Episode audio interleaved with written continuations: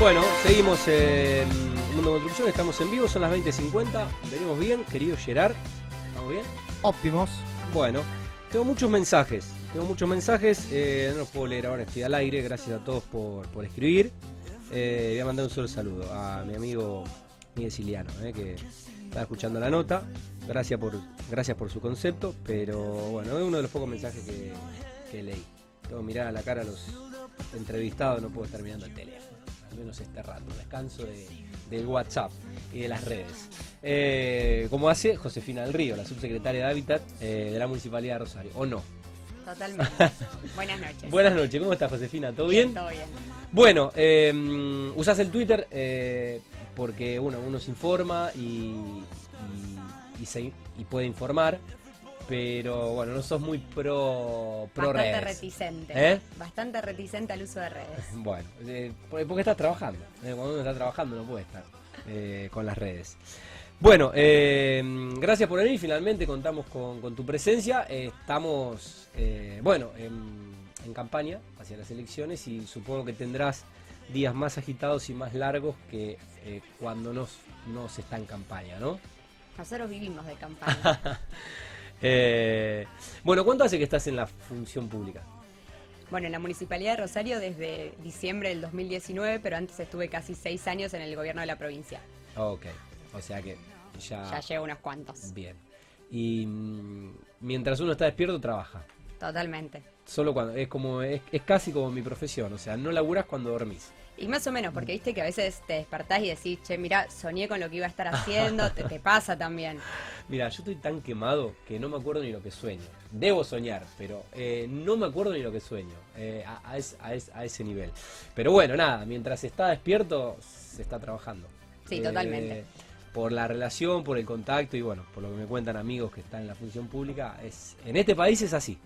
Sí, fundamentalmente en las áreas sociales. Nosotros, eh, bueno, particularmente yo estoy dentro de un área social, lo que implica que el trabajo es 24/7.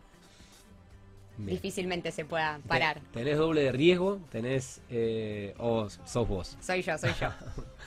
Bueno, eh, te entiendo. Te entiendo. Bueno, eh, ¿cuándo, ¿cuándo asumiste y con qué te encontraste cuando, bueno, te designaron en, en tu, fu- en tu función? Bueno, en realidad, a ver, yo venía trabajando en el área de regularización dominial de la provincia. Eh, en ese momento, Pablo Hapkin, cuando gana la intendencia, me hace la propuesta de, de pasar a trabajar a cargo del área municipal de vivienda y hábitat. Obviamente acepté y acá estamos. Sí. Pasaron de eso dos años prácticamente, eh, de los cuales casi, no sé, 19 meses fueron de pandemia. Sí. Así que eso también fue un, un gran desafío. Y obviamente estar a cargo también tiene, tiene sus cosas. Eh, es un es un lugar lindísimo y la verdad que no, no haría otra cosa, lo volvería, lo volvería a elegir. Bueno, éxitos en la gestión. Eh, hago lo mismo que cada vez que eh, entrevisto, me cruzo coincido en algún evento con algún funcionario de la municipalidad, decirle al señor intendente que lo seguimos esperando en este programa, que prometió su visita y tiene que venir. Eh, antes ayer estuve con, no, ayer estuve con Sebastián Chale, le dije lo mismo que, mm, que te acabo de decir a vos. Creo que lo iba a ver mañana, por la mañana, en un desayuno que fue eh, suspendido, que tenía que ver con eh, los juegos que, que se van a organizar en... eh, era un desayuno en el hipódromo y después, si está presente, que no está confirmada su presencia aún, mañana tengo, que conducir en el monumento desde las 7 de la tarde en la premiación de JCI, eh, los eh, 10 jóvenes sobresalientes de la provincia.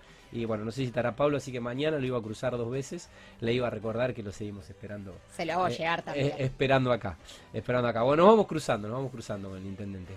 Eh, Josefina, bueno, hablemos, eh, lo tuvimos a, a Miguel Soto el pasado jueves, pero bueno, eh, eh, sería interesante y, estaría bueno hablar un poco de las intervenciones integrales, eh, cuáles son, cómo están funcionando y con, qué objetivos, y cómo se selecciona y se financia, en este caso, cada proyecto, cada plan, cada programa. Bueno, seguramente si estuvo Miguel ya contó gran parte de lo técnico, es un gran compañero de trabajo.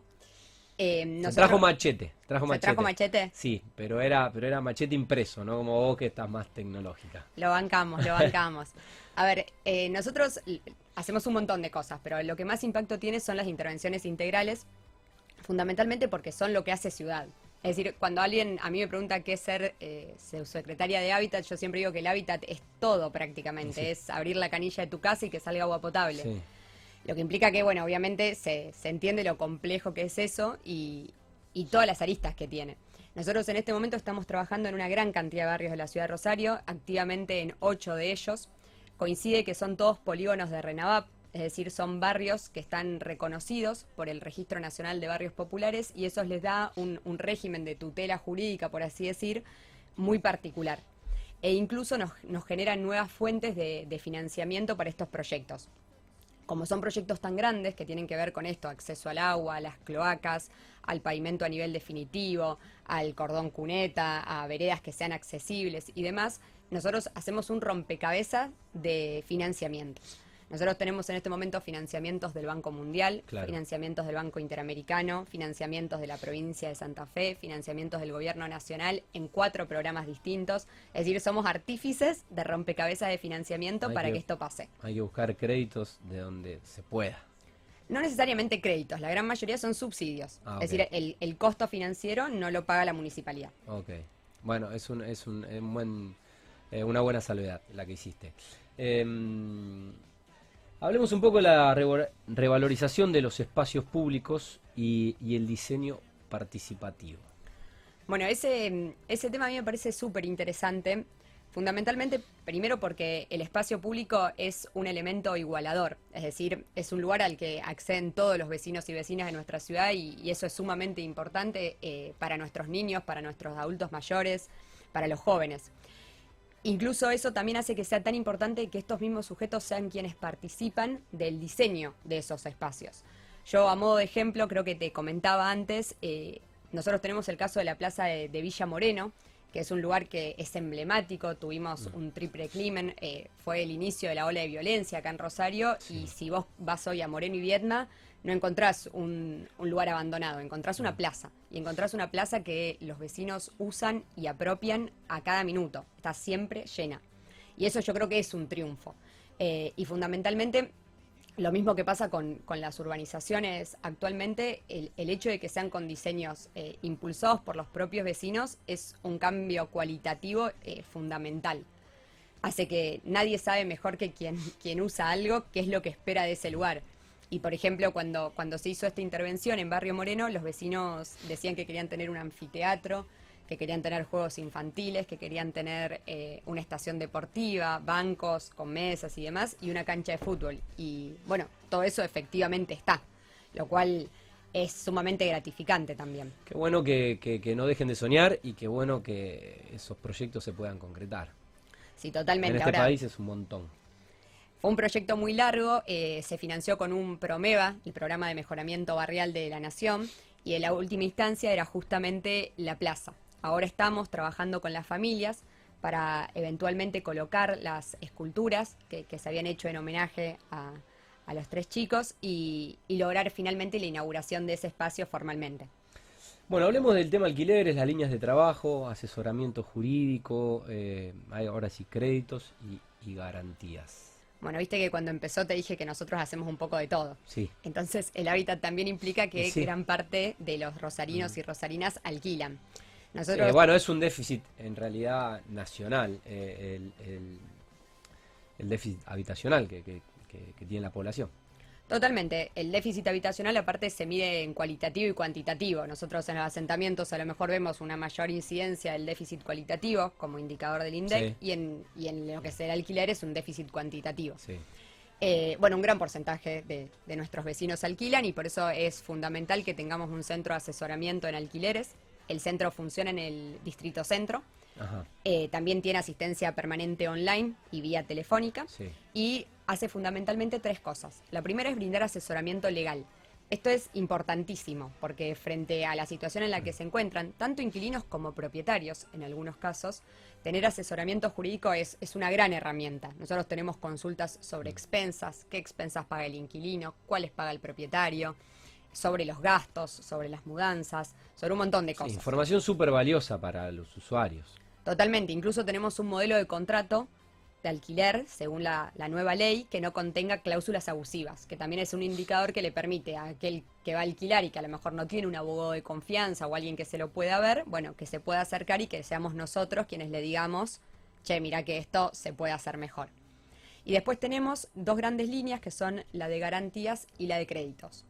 Con garantías, cuando se modifica la ley de alquileres, aparecen otras alternativas a las que se usaban tradicionalmente. Viste que antes vos tenías que llevar o el título de una propiedad o un recibo de sueldo. Vos ahora tenés el aval bancario y el mm. seguro de caución. Entonces, la municipalidad tomó la decisión de suscribir convenios con Locativa, Celsus, que son dos empresas que dan mm. garantías, y con la segunda y San Cristóbal, que son dos compañías aseguradoras muy grandes, que ambas dos brindan seguros de caución. Entonces, la persona que no tiene un familiar, un mm. amigo o alguien que le salga de garante, puede contratar la garantía a través de ellos. Bueno, y finalmente lo que te comentaba de los créditos. La línea de hoy alquilo es el crédito que nosotros tenemos para que se puedan solventar los gastos iniciales de un contrato de alquiler. Viste que cuando vos te mudás te dicen, bueno, tenés los honorarios, tenés el, sellado, la averiguación de garantías y demás, y eso siempre se paga en un pago en general. Después se financian los honorarios. Entonces, bueno, la idea del crédito es que la persona que, tiene que, que celebrar un nuevo contrato de alquiler tenga esta herramienta a mano para, de alguna forma, alivianar ese gasto. Muy bueno. Em, bueno, algunas otras experiencias eh, interesantes como la, emergencia habitacional y el banco de materiales.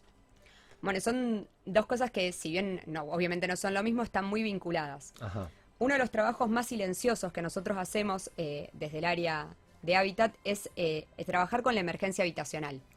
El caso es, por ejemplo, un electrodependiente o un niño o un adulto que es eh, inmunodeprimido o que tiene que hacerse un trasplante y no puede volver a su casa. ¿Por qué? Porque la casa no cumple las condiciones que necesita. Bueno, ahí la municipalidad tiene un programa específico para resolver esas cuestiones. Bien. También se usa para lo que son los casos de violencia de género, los casos de violencia familiar, los casos en donde hay niños, por ejemplo, de por medio, de manera tal que la persona puede acercarse a nuestras oficinas mm. y mediante el trabajo de un trabajador social y de un arquitecto que hacen todo el seguimiento, obviamente, nosotros acondicionamos su hogar para que ese lugar pueda seguir siéndolo. Lo cual es un trabajo súper silencioso, pero implica que en lo que va de este año ya 160 familias fueron abordadas y todas las externaciones del año pasado. Eh, que tuvo que ver obviamente en la pandemia, tuvimos que externar una gran cantidad de pacientes que estaban en camas de hospitales o en camas de, otro tipo de efectores públicos y privados. Bueno, y ahí la municipalidad hace un enorme trabajo eh, que pocas veces se ve porque, bueno, es lo que no contamos, por así decirlo. Bueno, salvo que te inviten a Mundo Construcción. Totalmente, mira, y acá te lo estoy contando. Eh, qué interesante, qué, importante. Mm, bueno, como ya estamos iniciando noviembre, ¿cómo desde la subsecretaría, cómo creen que, van a cerrar eh, este año en cuanto, a, en cuanto a la gestión? Y bueno, ¿cuál es un poco el, el horizonte ya del 2022 o cuáles son las perspectivas de la gestión? Bueno, la gestión te obliga a que dos meses antes de que termine el año hagas el presupuesto y las políticas presupuestarias. Entonces uno tiene muy en claro a dónde va y cómo quiere cerrar el año.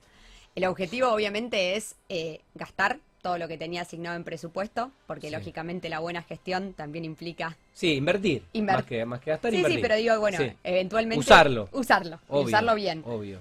Y por otra parte, continuar con los proyectos que tenemos abiertos. Nosotros, el gran desafío de lo que hacemos es la continuidad, porque son proyectos tan grandes que no se piensan en la escala de una sola, eh, de una gestión muchas veces. Villa Banana es un proyecto que empezó hace años y ahora estamos nosotros y el día de mañana obviamente puede haber otra persona y la idea es que, esos procesos se profundicen. Es la continuidad. Totalmente. Sí, de planes y programas que exceden eh, un mandato. Bueno, y ahí viene el Banco de Materiales, que es un programa que no teníamos, que surge de una ordenanza del concejal Fabricio Fiati, compañero mío de, Creo, que mm, tiene que ver con la posibilidad que tienen, ya que estamos acá, mira, me hago marketing, las constructoras, los corralones, las personas privadas de donar materiales o dinero a este banco de materiales público que tiene por objetivo justamente la emergencia habitacional. Nosotros muchas veces tenemos un problema para acceder a determinadas a determinadas cosas que, obviamente en las obras de construcción muchas veces sobra algo o no le encuentran un uso determinado y para nosotros todo sirve. Y tenemos un universo vasto de necesidades y por eso los invitamos también a sumarse a esta iniciativa. Eh, tiene, es un espacio físico eh, donde vamos, a dar información. A partir del año próximo va a funcionar en nuestro obrador, el obrador que tiene el Servicio Público de la Vivienda en Montevideo y Richieri, Ajá. y va a estar disponible el formulario web tanto para donaciones como para destinatarios. Ok, ok. Bueno, estaremos eh, difundiendo esa información. Bueno, Josefina, eh, algo que no te haya preguntado, que recuerdes y consideres interesante agregar a la, a la charla. Y todo, me estás hablando de mi trabajo. Para mí es fascinante, yo te puedo estar hablando horas de esto. Bueno, no, no sé, tenemos horas, pero unos minutitos más, eh, si, si querés aprovecharlo, si no ya... eh, te libero agradeciéndote por, por, por tu visita, en un día que, bueno, un día de debate. ¿eh? Te agradezco. Fue, un día largo, ayer tuvimos muchas, muchas horas de, repaso del debate, hoy también, así que la verdad salió muy bien, estamos muy contentos y esperando ahora el 14 el resultado de las elecciones. Bueno, saludos a mi amigo Germán Zaina, seguramente lo verás más que yo, yo lo veo, lo veo en las redes muy, muy activo, trabajando en la gestión, pero, pero bueno, la, pa- la- la pandemia nos ha, eh, nos ha privado de cruzarnos en la cancha, eh, de cruzarnos en un asado y de cruzarnos en los boliches también. Eh, además de que está muy de novio y un beso a, a Cholu. Así que, bueno, si lo cruzás, mandá- Son vecinos, son vecinos encima, Ah, viven a- ¿sí? a, escasas dos cuadras, así que se lo hago llegar seguro. Bueno, un gran abrazo para, para Germán, un amigo de, de años, Germán Zaina, ex colega eh, de, periodi- de periodismo deportivo. Eh, gracias por venir y bueno, gracias por lo interesante de la, de la entrevista. Estaremos renovando la invitación seguramente el próximo año. ¿eh? Gracias a ustedes por la invitación. Buenas noches. Bueno, eh, Josefina del Río, la subsecretaria de Hábitat de la Municipalidad de Rosario, en Mundo Construcción.